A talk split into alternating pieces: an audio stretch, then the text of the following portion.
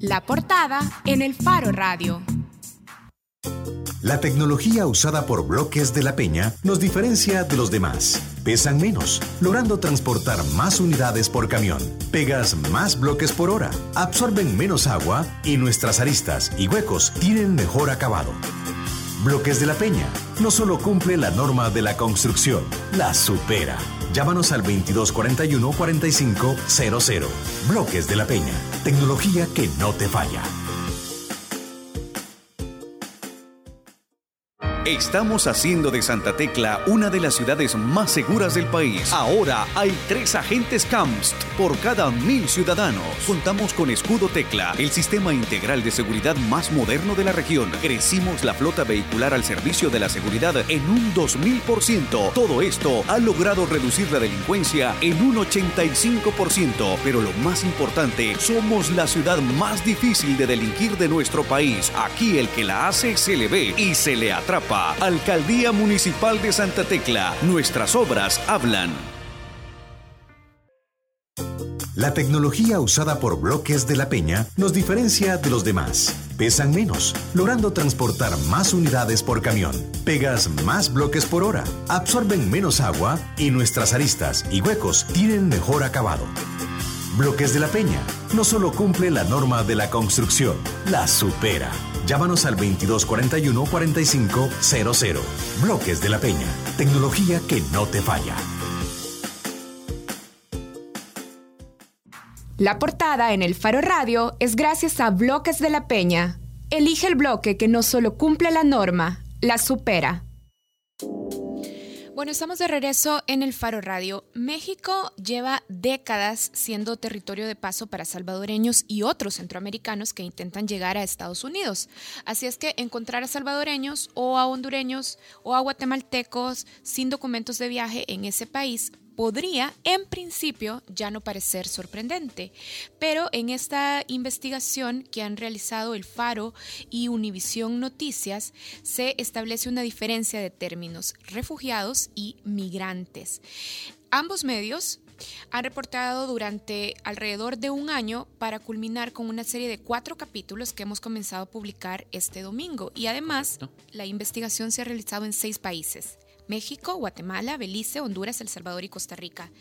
Y nos muestra una región en la que las cifras de las personas eh, que están buscando refugio crece. Ricardo, ¿qué información en, en, este proceso lleva a establecer esta diferencia? Antes migrantes, hoy podemos empezar a hablar de refugiados. Sí, mira, solo una acotación que creo que es importante antes de responder a esa pregunta. Eh, ¿Por qué destacamos eso a nivel de titular de, del especial? Y es que en Estados Unidos con la administración Trump hemos visto cómo se ha agravado la situación para los indocumentados y Estados Unidos ha sido a lo largo de décadas para gran parte de Centroamérica el destino soñado. Las cosas se han complicado mucho, pero paralelamente y particularmente en los últimos tres, cinco años eh, se ha observado un repunte enorme, muy significativo, de personas que huyen particularmente de Honduras, Guatemala y El Salvador, aunque los gobiernos, para los gobiernos sea incómodo aceptarlo, que huyen esencialmente por eh, el factor violencia. ¿Y qué es lo que encontramos en, en, esta investigación? Como decís, Karen, que nos tomó casi un año de reporteo como para hacer esta diferencia desde el titular de migrantes a refugiados, el nuevo drama centroamericano. Y es que aunque estos países, particularmente El Salvador, podríamos decir, siempre han sido productores de refugiados durante la guerra en los 80, eh, eh, hubo mucha gente que emigró por razón de violencia. Eh, después de la firma de los acuerdos de paz y de que terminaron los conflictos armados en Centroamérica, hubo una especie de, tregua, digamos, pero con el surgimiento de las pandillas y el fortalecimiento y consolidación de la operación de las pandillas, eh, la situación volvió a agravarse a tal punto que los gobiernos de un día para otro eran incapaces de eh, ofrecer las garantías mínimas a sus pobladores y se imponía entonces eh, el terror de las pandillas, la crueldad implacable de las pandillas. Aunque, ojo, nuestra investigación nos muestra que la gente huye no solo de la violencia, de la crueldad de los pandilleros, sino también de agentes del Estado. De hecho, en esta primera entrega, eh, que tiene que ver con qué sucede en México y los refugiados, hay una alusión a una historia de un señor que huye de secuestradores desde Guatemala eh, y sus secuestradores eran policías, policías y ex policías. Aunque, por supuesto, que eh, la mayor responsabilidad recae sobre pandillas, es lo que nosotros hemos encontrado. Eh, cuando pensamos en el titular, lo que hicimos fue ver estos datos, por ejemplo, más allá de la elocuencia de las historias, que nos gritan un montón de cosas. A ver, en 2013, México recibió 841 solicitudes de refugio, de, particularmente de gente eh, procedente de Centroamérica y sobre todo de estos tres países, Honduras, Guatemala y El Salvador. 2013, 841. En 2015, la cifra subió a 3.000, a un poco más de 3.000. Para 2016 se había multiplicado casi por tres ya y casi llegaba a las 9.000 solicitudes de refugio. Pero este año, en 2017, la previsión es que pase la barrera de los 20.000. Entonces ves un crecimiento que es en realidad exponencial, el de las solicitudes de refugio, a pesar de lo hostil que sabemos que ha sido el Estado mexicano para la gente que atraviesa o que llega a su territorio. Y hemos observado también, eh, gracias a, estas visitas a, a estos países, a estos cinco países, aparte del trabajo que se hizo en El Salvador, como Belice y Costa Rica también se están convirtiendo en naciones receptoras importantes de refugiados. En Costa Rica hay mucha gente que huye de Honduras y de El Salvador particularmente. En Belice hay colonias importantes de refugiados salvadoreños. Se establecieron los primeros eh, refugiados salvadoreños en los años de la guerra, en los años 80, y se crearon aldeas eh, pobladas eminentemente por salvadoreños, pero ahora eh, hay un número creciente de salvadoreños que están llegando a esas tierras tratando de salvar su vida simplemente. Pues eso, por esos números y por la elocuencia de estas historias, tanto las conseguidas en México como en los otros países, es que pensamos que valía la pena hacer notar esto, que es cierto que la gente sigue migrando, como siempre, los salvadoreños se han caracterizado siempre por, por migrar, pero ahora con el factor este, son refugiados de la violencia, es decir, son prófugos de la muerte. De hecho, el titular que escogimos para esta primera entrega habla de eso. Los que iban a morir eh, llegan a México, ¿verdad? Y como lo decías, que tampoco es que México sea el paraíso soñado para los es Muy hostil, ha sido muy hostil, aunque también creo que esto queda retratado. México ha tenido algunos cambios institucionales importantes, por lo menos en la operación de, o en la gestión de, de refugio para quienes llegan huyendo de la violencia. Eh, eso también creo que hay que reconocerlo y queda bastante claro en esta primera entrega. Tenemos un par de audios. Eh, quisiera que escucháramos uno y que Ricardo contextualizara después eh, que son parte de la historia, de las cuatro o cinco historias que están en los videos que puede ver también en el especial. Sí. Usted y usted no trae identidad. Por darle una mejor oportunidad a mis hijos que tuvieran un lugar digno donde vivir sin estar involucrado con un cartel, una mara o una pandilla. Esa es mi ilusión que tengo. Darle estudio a mis hijos. Sacrificarme yo para que ellos sean lo que yo no pude hacer.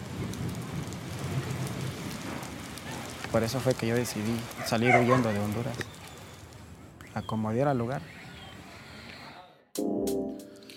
Vaya, Ricardo, vos decías eh, en la primera intervención sobre el tema, decías que los testimonios eran suficientemente elocuentes para hablar de esto que yo creo ya tiene las dimensiones de una crisis de refugiados centroamericanos en México. Pero contanos un poquito sobre este testimonio que estábamos escuchando. A ver, para, para tratar de ordenar eh, la información que, que tenemos para quienes no han podido ingresar todavía al faro y echarle una mirada a este especial. Hay cuatro productos iniciales. Eh, o hay un texto principal que es el que nos cuenta México como receptor de refugiados.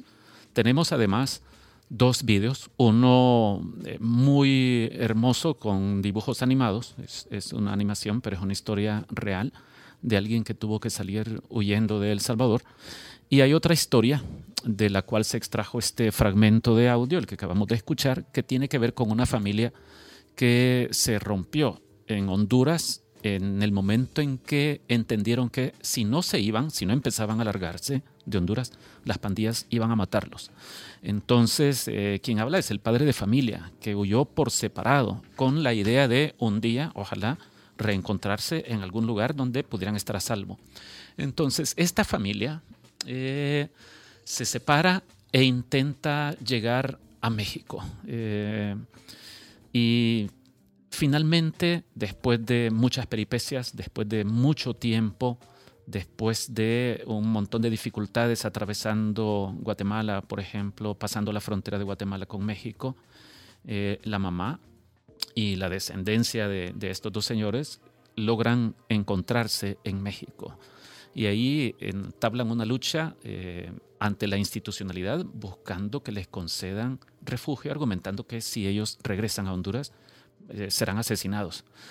la historia termina con que México les dice que no y por lo tanto los expulsa. Ahora esta familia eh, está tratando de, de, ver qué hace porque sabe que el destino alterno al que han llegado, yo prefiero no mencionarlo, lo pueden, lo pueden ver, ahí está la historia, eh, no les ofrece garantías suficientes y están buscando simplemente a dónde más migrar. Lo que pasa es que aquí se juntan un montón de cosas. Por un lado, la carencia de recursos, porque usualmente las personas que quedan retratadas como refugiados por violencia son personas pobres, eh, la gente que vive en lugares más remotos, que no tiene posibilidades casi de nada. De hecho, yo quisiera, antes de que soltaras la otra pregunta, que escucháramos otro audio para que habláramos de este tipo de casos de los que habla la señora. Con algo de miedo. Cuando le deja el bus a uno ahí en la frontera, estoy confiando en Dios que todo me salga bien. y que no me vayan a quitar los niños allá. Porque como son menores de edad y por los papeles y todo eso.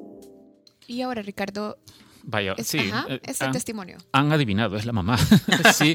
No, que, ah, vaya, a eso me refería cuando decía que la gente más vulnerable es la que tiene que pasar por estas experiencias tan difíciles, sin, con muy pocas referencias, porque no tuvieron acceso a información suficiente sobre cómo pueden ser sus trámites, no conoce sus derechos. Esta señora va huyendo con sus dos niñitos, pero va temiendo que, por ejemplo, le arrebaten a sus hijos, porque dice, lo llevó sin papeles, ha tenido que salir corriendo y no lleva papeles. ¿Cómo iba a tramitar ante un notario? Hey, me, autoriza que lo saque del país.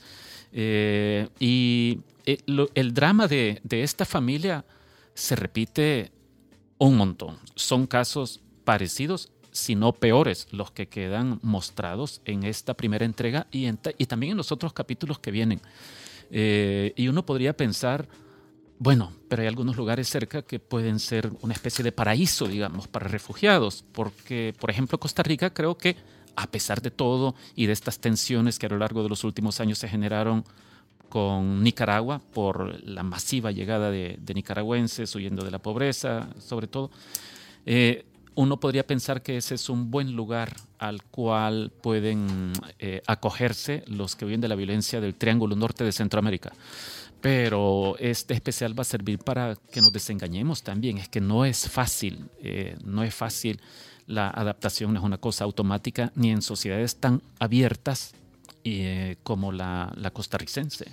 Mira, Ricardo, sobre lo primero que estabas diciendo, Oscar, que nos narra esta primera entrega, también en las historias, en los testimonios que, que cuenta, también nos deja ver cómo cada vez que alguien huye de sus comunidades, también a la larga va a tener que huir el resto de su familia. Es decir, si uno de los miembros sale huyendo de las pandillas, por ejemplo, también eventualmente se van a tener que ir los otros miembros de la familia que queden ahí.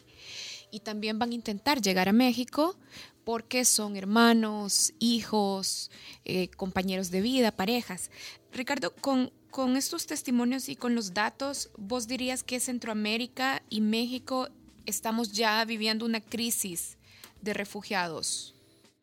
Pues habría que ver si la crisis de refugiados la tienen México, Belice y Costa Rica en cuanto a países receptores y ahí se están estableciendo las colonias de refugiados. En El Salvador ya conocimos la experiencia de refugiados domésticos, de refugiados internos. ¿Te acordás del caso de Caluco, verdad? Hace relativamente poco. Sí. Aunque el gobierno se resiste a aceptar que haya desplazamientos y refugiados por violencia instalados aquí mismo en El Salvador, pero todos conocemos más de algún caso de familias o amigos que tuvieron que huir de su lugar de residencia para instalarse donde alguien les dio chance para vivir porque ya no podían vivir en su comunidad. Eh, la crisis eh, de migración del Salvador, eh, tomando en cuenta que rompe familias, que genera una gran distorsión en la dinámica normal de una sociedad y que se van generando de nuevo generaciones que crecen sin sus padres y que se crían como pueden, pues hoy definitivamente que puede decirse que tiene esta nueva faceta de refugiados por violencia, que no significa que no haya gente que opte por irse buscando Estados Unidos por razones económicas, por razones de pobreza, pero se puede agregar hoy este nuevo factor. Sí, yo creo que sí, definitivamente hay una crisis de refugiados en México también, porque los albergues, la mayoría no oficiales, sino tutelados por iglesias, por algunos sacerdotes, también tienen eh, eh, mucha precariedad y los, eh, los refugiados, quienes llegan ahí pidiendo auxilio, la pasan muy mal, no hay recursos suficientes. Y mira, hablando de cómo crecen las cifras, la Agencia de las Naciones Unidas para los Refugiados, ACNUR, calcula que al final de este año, del 2017, las solicitudes en México van a estar en 20.000 solicitudes, 20.000 solicitudes de personas que están buscando refugio. Correcto, es, es lo que mencionaba cuando, cuando trataba de responder tu pregunta de por qué titulamos con, con este viraje de migrantes a refugiados. Y las cifras de Costa Rica también se están multiplicando enormemente en cuanto a solicitudes de refugio. Tenemos una llamada, Ronald, al teléfono. Hola, buenas tardes, Ronald. ¿Qué tal? Buenas tardes. Quería compartirles eh, brevemente lo que yo pienso respecto al tema. Por favor, Ronald. Eh, la guerra vino a, bueno, ya el, el, hecho de inmigrar es a través de los siglos, pero la guerra en nuestro país movió una buena generación hacia Europa y la mayor parte para Estados Unidos. El Producto Interno Bruto salvadoreño se sostiene mucho de las remesas de toda esta gente que se está eh, que se fue y todo lo que se están viendo. Mi pregunta es, eh, ¿será una política del gobierno entonces impulsar a las generaciones a que se vayan? Porque no, yo no veo claro pues el hecho de que eh, que realmente se solvente el problema, porque ahorita estamos como una en una guerra social. Antes ya sabíamos quiénes se mataban, a los soldados y los guerrilleros, y los civiles estábamos eh, eh, al margen, por decirlo. Pero ahora la guerra se ha venido a la ciudad por medio de este fenómeno social que, del que todos sufrimos. Entonces, ¿será realmente un, mecanismo como el gobierno que no le da una solución real a nuestro problema? y eso está llevándose a, a una buena generación de salvadoreños que son súper inteligentes, un montón de millennials, gente preparada, eh, con maestrías, etcétera, ¿verdad? Entonces, me queda mi esa duda, no sé qué piensan ustedes al respecto. Sí, Ronald, eh, recuerdo que yo hace algún tiempo, ironizando, por supuesto, tuiteé algo como eso, que la política pública eh, transgobierno en El Salvador es la de expulsar salvadoreños, porque pues sí, les suponen un aporte importante, posiblemente de un 20% del PIB en términos de remesa, o cerca del 20% del PIB, o un 17%. Eh, pero no, definitivamente no hay nada que se pueda llamar política pública que, eh, que nos lleve a concluir que los gobiernos deciden que así sea, que se ah, necesita enviar a un montón de gente al exterior para que envíen dinero. Yo pensé que ibas a decir no hay nada que se llame política pública en general. No, pero, lo que sí creo que hay es mucha irresponsabilidad, es decir, los gobiernos, las administraciones lo que no hacen es cumplir sus obligaciones mínimas con la gente. En el asunto de violencia lo tenemos bastante claro y bien demostrado con hechos a nivel de legislación, por ejemplo, de políticas públicas. La Asamblea y las presidencias de la República lo que hacen es darnos placebos y nos dicen, si endurecemos las penas contra los criminales, se va a resolver el problema de violencia porque vamos a disuadirlos. De verdad, lo vienen diciendo desde que estrenamos la nueva legislación penal en 1998. Y las cifras lo que dicen eso es una gran mentira, pero les da réditos electorales. De hecho, yo te iba a preguntar sobre eso, sobre la, la inoperancia y la negligencia de las instituciones cuando las personas, por ejemplo, intentan buscar protección internamente antes de tener que huir. Y te iba a preguntar si en los testimonios que se han estado, eh, que, que se levantaron en este año de investigación, los refugiados salvadoreños o guatemaltecos o hondureños confiaron alguna vez en que nuestras instituciones podrían protegerlos antes de tener que huir a México. No, definitivamente, porque la gente es muy suspicaz y, y, sabe que son poco confiables las instituciones que deberían garantizarle su vida, su integridad, y mucha de esta gente eh, lo último que piensa es en acudir, por ejemplo, a la policía, a decirle, me están amenazando unos pandilleros, eh, ayúdeme, por favor, porque la gente teme que haya connivencia entre pandilleros, entre pandillas y algunos malos policías. Entonces, no, no lo consideran opción. Pero además porque la gente mira el ejemplo de otros que se fueron y que salvaron su vida. Y esto que vos mencionabas antes, Karen, es bien importante, ¿verdad? Eh, cuando una persona sufre amenazas y desafía a las pandillas de alguna forma, eh, negándose a pagarles extorsión o negándose a entregarles a un hijo, por ejemplo, tenemos ahorita en la primera entrega la historia de un señor que se negó a entregarle a su hijo pequeño a las pandillas. Y, bueno, y, entren a ver qué, qué, es lo que le sucedió.